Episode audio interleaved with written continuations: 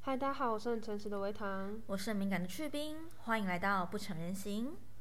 以下言论仅代表个人，请勿随意模仿或参考。维糖去冰只提供意见，如有专业的问题，请洽询你的医生、咨商师、辅导师或是药师哦。好，我们这次来聊聊一下，就是已经退流行很久的资商笔记。哇，这已经是过气到不能再过气了。好啦，其实这一集在当时我们就想说要把它录一集，就是我们的居商心，我们的居商心理路程分享。但是那时候就是因为我们状况那一阵子状况不好，我们就一直拖到现在。其实智商笔记也没有什么好拖的啦，就是我们自己去智商讲了些什么，然后记了些什么这样子而已。对，就是我们基本上，我看啊我居商几年了，三年，三年多去，我居商四年了耶。我应该是三年，你应该是四年。你比我晚一年左右，对我们这其实也居上蛮久的，然后我居上的频率又比维糖还要高，然后我居上的经验其实也是从高中开始断断续续，有去过一般的身心科啊，也有去过那种身学心校的学校的跟身心诊所的都有，那就是目终于找到就是挫折这稳么定多的只能跟大家讲，就是当你要去绝商的时候，你真的必须认清一件事情，就是你不会马上遇到适合你的居商师。如果你觉得这个居商师或你帮你开药的医师那个药啊跟你不合，那个居商师跟你电波不对，你就果断一点换一个。我觉得就有点像是你买一个专业，就比如说这个水电师傅可能不会一次修好，那个水电师傅可能比较擅长某个领域，跟你家的问题刚好比较接近，那就只是说换一个水电师傅，也不用有心理负担，觉得啊我是不是这样背叛了我的智智商师什么的。对，因为每个居商师他们的领域也不一样，像我现在其实配了两个居商师，那一个居商师，呃，这边跟大家科普一下哈，台湾的心理学心理领域有分成临床，就是临床心理跟一般的居商心理，那居商心临床不是一般智商吗？临床吗？临床它比较跟精神疾病有关，那一般的心理居商可能就是跟啊，一般人也可以去做的心理智商，就是它比较不是着重在精神疾病上的居商。嗯对，那我一开始配的是一般居商师，嗯。对他给我的就是一般心理辅导。一般的心理辅导包括哪些内容啊？其实一般心理辅导就是，呃，有点就是你可以想象成国高中开始的辅导老师嗯，的进阶进版，阶版，对进阶版专业版。那临床心理的话，他要读的医学啊、精神类的读物会的文本会比较多，他们必须更了解精神疾病。那我后我其实前两年的时候，我的哦，我这边先讲我我看起来我有三个医师，一个是我最初到现在的呃一类组的心理辅导师，第二个是呃临床心理师，第三个就是帮我开药的身心科医师。那第四个呢？没有，我只有三个。哦，你刚刚讲，你刚刚比的是哦，我刚刚比游戏嘛？哦，没有，我是好，三， 好，不就重要是，然后我我会在这边待，就是因为我的心理师跟主治医师，我觉得非常的 OK，所以我就继续待下去了。他们确实也对我的病情起了蛮大的帮助。那为什么后来又多了一个临床心理师呢？是因为在居商居商的过程中，我大概居商半年多，我跟我二姐大吵一架之后，我严重发病。然后那之后呢，我的主治医师跟心理师发现了我有另外一个精神疾患的诊断，就是边缘型人格。那在后陆续又谈了一年多之后，他们觉得我的病况可能需要精神科，就是临床心理的心理师来谈，才比较知道说我该精神疾病方面有什么问题需要被解决。嗯，那一开始我是拒绝，因为我很怕生。那我是也是怕医疗吧，我觉得，对，因为之前的医疗挫折太多了，嗯，就是会很不敢去试新的医师。那我也是做了好几个月的心理建设之后，才就是变成现在就是一个月两去，然后一去都是一个医师这样子。那你觉得临床心理师有什么不一样吗？临床心理师有什么不一样吗？他还是内容上不一样？我不，嗯，我觉得有点难讲哎、因为两个心理师风格就不一样哦。我之人格前差异嘛，我个性之差异前。跟我前任还在一起的时候，哭过伴侣居伤，嗯那时候又有一个居伤师，是是维唐应该的居伤师，是维唐之前的智商哦，师是维唐居对，因为维唐居伤师他离职了，换了一个。对，那其实我觉得我不知我没有办法明确的说出差异耶，因为他们的个人风格就差很多。了解。对，就你也不确定是领域的问题还是个人的差异。但是我觉得，而且而且我的临床心理师是我的辅导师的督导，所以嗯，他的专业度本来就比较高，了解。我可以从他那边感受到另外的锋芒。嗯，对，就是你可能讲一点话，他就马上切切切切切到重点。你就可以是，你就会发现哦，我后面的话不用讲了，对，就是嗯这样。嗯嗯嗯嗯。对，然后那个跟我一般平常做的心理辅导的，哦，对，就是这样，那是一种感动，遇到知音的感动。但是，嗯、因为我的心理师比较活泼，嗯，比较活泼，比较搞怪，那我的临床心理师就是比较严专业肃，嗯，也不是严肃，他其实也蛮干话。对，也我的医师都蛮干话的，就除了伴侣治疗那个算干话，那个算最最不还干好，话，对最对不干对话的一个。但是真的跟我频道合得来，都还蛮干话的。对我上去，不知道大家有没有看过那个尴尬而又不失礼貌的微笑那一张梗图哈？我之前有一次误吞，也不是误吞，就是吞了很多颗，就是会导致肾衰跟神神经中毒的药，就是我暴吞药的时候啊，失控，失对控，对，发病的时候，我就暴吞了一波药。然后我的临床心理师听到我暴吞了某一颗药，他就露出了尴尬而不是而不失意的微笑，就这样跟我讲了五分钟的话， 我就觉得其实蛮有趣的。他心里很抖，但他要面露微笑，对不失礼貌。对，那他觉得真性蛮严重的啊。他还就是我该离开整间之前，他有说他先打电话，他先传电电讯给那个我的开药医师，跟他讲一下这个情况。嗯嗯嗯嗯，对，那我开药医师是里面，就是他他他是那一间院长对，他是院长，然后也有在就是精神专科的大医院任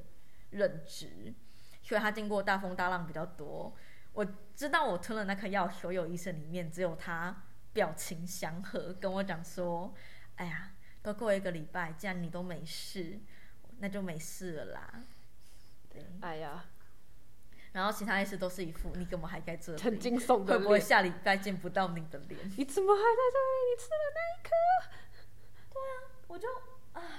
好了，不不，那个，请勿模仿我参考哈。对，就是反正哦我、第一个重点就讲好久，第一个重点就是你要找到适合心理师。嗯，对，那当然就是建议我，我也必须说，有些心理师很雷，包括说我遇过一个很雷的辅导老师，就是那时候是我班导师帮我预约的辅导师。那我想说，好，班导都帮我预约，我就去。他又给我填了个忧郁量表，我的忧郁量表其实我都填的很严重，就是已经勾到很严重，就是失眠啊什么什经么的常对每对天对都对失眠。情绪不佳，然后看一看之后就说，哦，我觉得你没什么事啊，你没有忧郁，你没有忧郁症啊，那你为什么还不开心？那你还有什么问题吗？ 我就觉得雷爆，超扯，超扯，对，就是我没有忧郁症，我没有忧郁症，我就不能不开心吗？哎，对，你还有什么问题吗？我、没没有啊有了，谢谢谢。谢我我我真的就有了。嗯，然后后来就回去，班导就说：“哎、有那么快？”我就跟班导讲了状况，他就说：“班导就啊，那那你还要去吗？”我说：“不去了。”那嗯也是蛮感谢班导很尊重我的意愿啦，对，对他很很主动的帮助了我，并且尊重了我不该去辅导室的这个意愿。嗯，然后后来有遇过一个很雷医师，就是，当然我觉得医有时候这种事情无可厚非，但这种话拜托医师你们真的不要，就是拜托你们真的不要讲出来。就是我那时候是严重的心悸加心绞痛，然后我就走了两个小搭车加走路，盯了两个小时去看加医科，因为那时候我不知道什么毛病，只能挂加医科。嗯就加医科医师说你应该是胃食道逆流，嗯我说那为什么胃食道逆流？我只有左半边会左半边胸口会痛，而且是心绞，而且是绞痛。嗯他有特别问我说是怎样痛法，我就说是绞痛。然后他就跟我讲说，你要吃下去有没有效就知道啦。我想说，酷，OK，哎、这个就跟我吃火锅，我说跟他说你吃一口就知道有没有熟啦， 这不是火锅呢，医生。那个对啦，理论上是这样，但是这话你可以不要讲嘛，就是你吞咽你吐给你就好了，不要讲。我觉得这有一些事情真的对我去就医这件的事，导致我很古猫，警戒心很强，真的都是遇遇到一些讲话很雷或者是做法很雷的医生，那真的不懂哎、就是就是已经很心脏已经很小颗，然后玻璃心很大，很容易碎掉了，然后还会遇到一些讲话很雷的，就会觉得很好笑，对啊，就觉得很扯，我的玻璃心上，我的玻璃心上面都是各种渣的渣，强力胶带啊，什么什么各种胶带、啊，各种粘各种粘粘胶啊之类的，各种粘，然后就是水。哎，哦，说到说到讲话不累啊，我自己觉得其实就是警察、警消、救护人员的医疗专业度是真的有差的。哎，我不知道我们在之前的集数有没有提提过就是。警察讲话就是对一般民众讲话的方式，所以一定会很雷。他就会说：“你为什么想不开？你要想想你爸妈之类的。”那专业的人就会说：“好了，没事，我们现在就先先离开这里，好不好？我们先离开这里，好不好？”这样子，就是那个受到受到的医疗知识背景不同，对，所以我觉得这也是怎么说，智商专业度的一个呃重要性。就是对就是说，他们有没有受过训医疗的训练是差很多的，他们没有办法提供给你同样的东西。对，那临床，嗯、一一般我猜啦，一般就是遇上心理，他们有的就是谈话谈心。对，对，那如果是临床心理的话，他们就是针对精神疾病，比如说什么类型的精神疾患会展现出什么样的特质，可能就是他们会有这方面的评评断会比较准确，或是会比较敏锐。嗯那这也是为什么居商笔记那时候在募居的时候会有争议的原因，因为就是怎么讲，它就是呃，我有稍微去翻了一下相关的文章，那里面有提到一句话，我觉得蛮重要的，就是当你以陪伴的角度进入到这个环节的时候，就已经是心理治疗的步骤了，所以。你把这个东西拿去募集，然后你又不是专业领域出身的，如也果不是提供一个专业的陪伴服务对他，他也没有那个资格去做这，你就没有那个资格去做这件事情。这个居格，不是指他，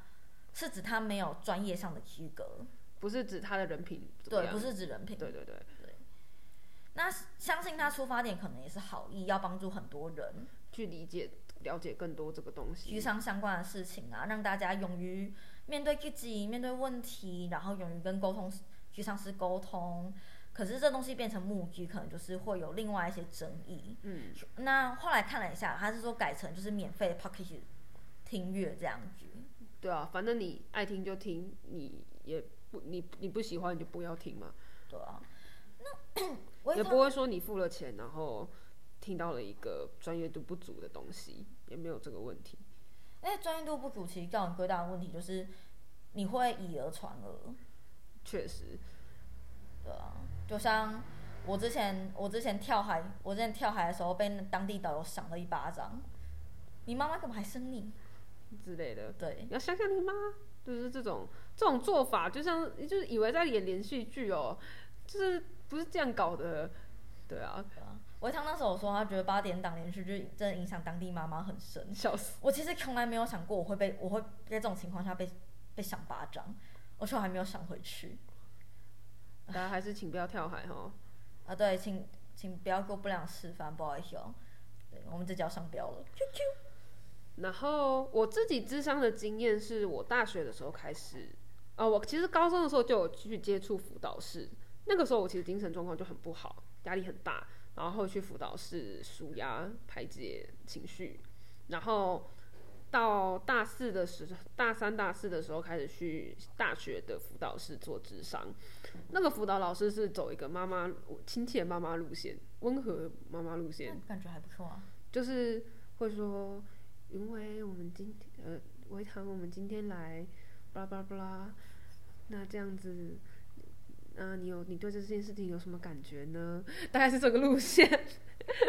你后来去，你后来去苗栗那边工作的时候，你有在居商吗？没 有那你在换到现在这边之前的那一间居是居商还是哪啊药？拿药拿，药我而已在我在另外一间诊所拿，就看医生拿药，可是那医生都会跟我聊很久，他就可以跟我聊十十五分钟、二十十五分钟。哦，通20常分钟通常通常开药医师还是会跟你聊一下，不然他不知道开什么药给你。不会，他不止一下哦，就是那个可以聊半个小时。 哦，对，那个那个还是以下的范畴， OK，那个还是以然后下的范畴。然后，然后就是去那个大学的时候就去那个诊所跟医生聊半小时，然后每天去每个礼拜去学校跟智商老师聊一个小时，然后有时候我睡过，我还是会起不来，然后就跟他请假，爽直接放鸽子之类的。然后他他也会问说，维唐，那你放我鸽子的时候，你心中会觉得有点愧疚吗？我说我会。为什么要问你这个问题啊？我就觉得是很妙就是哦没有啦，就是说，如果我完全不在意的话，他可能会有点受伤的。哦，我对不知道啊，我我我我个人会觉得，你为什么要对一个需要你帮助的人问这种话？你知道他可能本来不愧疚，你这样一问就会开始愧疚，你会好了造成他的负面情绪。嗯也也也还好，但是我觉得确实学校这一位智商师的专业度就没有我后来遇到的第二位智商师那么高。嗯嗯，第二位智商师我们简称他 K 好了，反正就是这位 K 智商师呢，他是就是我本来是选是也是在现在这个诊所。然后我本来是选实习师方案，只是那个时候认为没有适合我的智商师的所以实习的智商师，所以就安排了一般的剧场师给就他。是专业度比较高一般的智商师可以过来这样，然后我们就蛮合的，然后就去上了蛮久，智商了蛮久，直到直到他他最近离离职职，然后觉得蛮可惜是就是我没有能。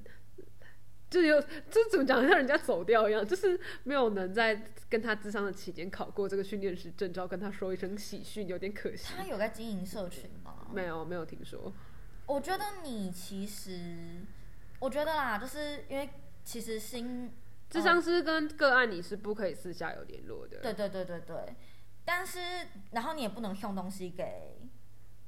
你的剧商师。我送我如果送东西给主治医师或柜台护理都还可以，但我不能送给我剧商师。哦，是哦，主治医师可以哦。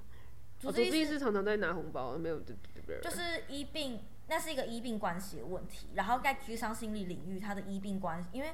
在居上的时候，你很容易产生病态依恋，对，对，所以居上或是是那产边生规恋范爱会的情更感之类对的，会更严格。那个规范会更严，就是他们医病关系的规范会更严格。但是卡片应该是都可以收的。然后我之前有问，我之前有问过，他们说卡片或是写信可以。我觉得如果你想要跟你之前那一位 K 分享的话，你可以去问问诊所有没有他的工作用 mail，你可以写封信给他。或者是我就是留在诊所听诊所转交之类的。对对对，这也可以，这种通常都是容容许的。好，对，这边也提供给大家，如果你真的很想给你的心理师回馈，就是给帮助你的人回馈的话，写信是最好的方法，或是你录语音讯息比较不好传递啦，因为你要，反正你就跟你的诊他所该的诊所沟通好，基本上。这种事情是允许的，那也不要去为难居上师说，我今天就是想送你这个，他就是不能它真的收就是不能熟，吃的也不行。因为我真有一次想带土特产去找我的心理师，他说：“哦，没关，我不我不能吃。”对，对，然后我现在换又因为是方案的关系，所以我又换回了实习的智商师，我就觉得好像程度真的老练程老练感有一点差，就是见过大风大浪多与寡，可能还是真的会影响你他给人的感觉。我没有觉得他不好，就是就是我们还是可以得出一些洞见，就是 insight，然后可是就不会像前一个智商师那样子那么的。怎么说一针见血？附带一提啊，这件事情就是专业度跟价格的是成正比的哦。对，请请相信价格。就是我我我简单概述一下，我们那一间整体有分成实习生方案、跟一般方案、一般专业方案跟督导级，嗯，总共三个级别。那我们就价格大概以一千一千区分好了，差不多。差不多。就实习习生的话，话但是是一千，千，然后一般专业是两千，然后督导是三千。我的临床心理师呢其实是督导级，嗯但是因为我我是报一般方案，可是一般方案没有没有人 hold 得住没有人治得了 你。所以你现在是两千两千，哦，我现在一个两千两千，我现在是一个一千这样。然后我如果状况好的话，我通常是在大概一个月去智商一次而已。我一个月大概要去上两期，但没钱的时候我就一个月去上一期。我会优先保留我跟旧的居上师，嗯，因为跟他比较熟，比较谈比较多。了解。对，而且我自从半年前开始啊，不呃半年多前开始，不知道什么，我每次要去找我临床心理师居上那一天，就一定会生大病，要么要么就是喉咙超哑，要么就是发烧，要不然就是下大雨，还有那个前一天被精神科医生打针，然后副作用发作，到最后讲不出话来之类的。那些奇奇葩葩的事情都有，我想说，我是不是跟这个心理师犯冲？我其实在想，就是我不知道大家这样听起来会不会觉得一千一千的很贵，但是我这是觉鉴宝得方案哦，没有鉴宝的话可能更贵哦。自费的话应该会更贵。但是我觉得如果你不去，你的你的成本更更高。这个成本其实是累积累积出来的。我我说我其实也有一直在劝我另外一个大学同学说，去智商，就是他可能对有一些睡眠或精自律神经失调，或者而且越来越严重。他之前因为被诈骗，把把自己被骗个精光的关系，又停了局上好两年了吧。然后精神状况跟每况愈下，尤其我我跟他说你就要去看，原因是因为你自律神经失调。嗯，我有，我反正我现在想办法劝拉他嗯我觉得至少把他自律神经失调问题治一治。我可能就是先拉他他，先拉他去看一般的，就是开药的吧，就不去沮丧了。嗯，对，我是觉得我们其实，在生活中其实会为了我们的快乐付出很稳定，呃，不要说快乐好了，精神稳定，我们会付出很多东西，比如说时间，你会花很多时间躺在床上，你不能动，然后你的思考会不断的反刍，走不出来，然后你反刍，你就会可能去做一些更更冲动、更小、更花钱的事情，比如说暴饮暴食、买东西，然后疯狂吃甜食之类的，这然后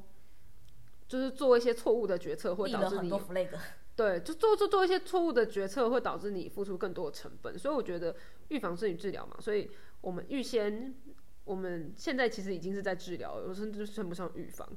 哦，这边顺便宣导一下哦，就是从二零二三年的九月开始吧，政府有提供、呃、青年忧郁，呃，青年智商补助方案，对，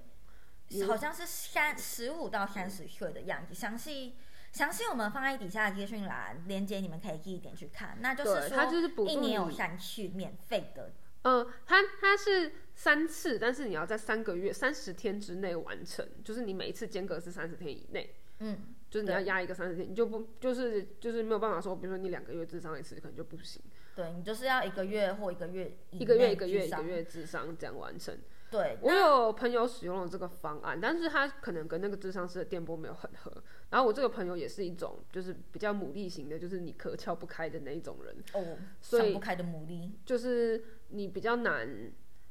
达到跟他在很短时间内达到共鸣。这真的很难。就是有一点看运气啦。但我觉得大家反正免费嘛，你就去试试看，对，就是趁这个免费的机会，把那个寻找居上社扣打用掉拿。去用啊。不然你你你要想哎、你花两百两百的挂挂号费，费？你就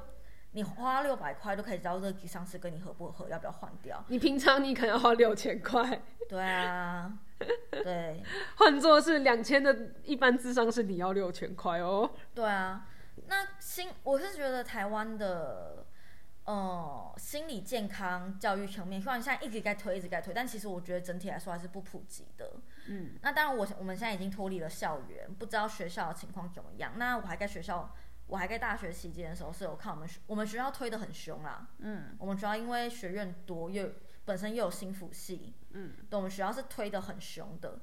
那我相信，然后一些比较前段的国立的大学其实也都是很凶，可是重要的国高中忧郁期很容易来的这青个春期。对他们推怎么样，现在就不得而知了。我只知道十二年国教，现在蛮多大学会有心理假，就是你不用任何原因，你心里不舒服，你就可以请假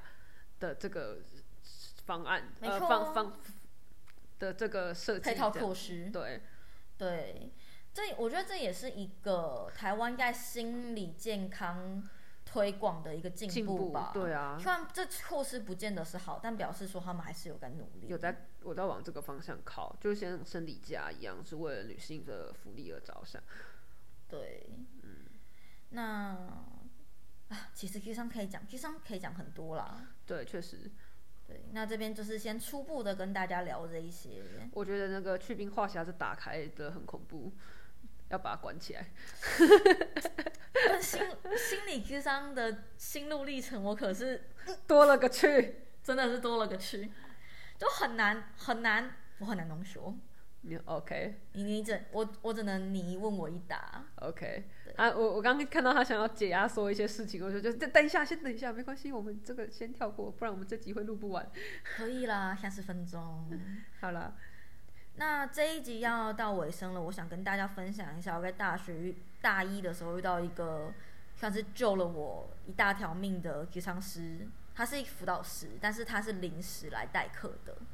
所以我跟他只见了戏曲面。哼，但是他曾经对我讲过一段话，让我撑了非常久。嗯就是那时候我状况非常差，每天都在巨杀的边缘。嗯然后我有一次去的时候呢，他就说：“你还好吗？”我说：“我不好。”他说：“你不好，那你干嘛还是来了？”我说：“因为跟你约好了，就是有约这个时间。他说：“真的很谢谢你来到了这里，谢谢你遵守了跟我的约定，谢谢你没有先走，谢谢你保护好你自己，谢谢你现在出现在这里。”就是他跟我，他就说，你有想过你可以出现在这里，对我来说是一件多么有意义又伟大的事吗？嗯，这件事我真的没想过，但是它确实让我觉得，你是有价值，对有我存在我意义听的完这边我就开始，喷喷泪，对我觉得，嗯嗯，对从无尽的黑暗中找到了一点空间吧。对啊，总是会虚光。好啦，今天的居商分享到这边，我们未来二零二四年应该会分享更多我们居商这么多年慢慢来的心路历程。好，那今天就跟大家聊到这里，大家晚安，大家拜拜。晚安。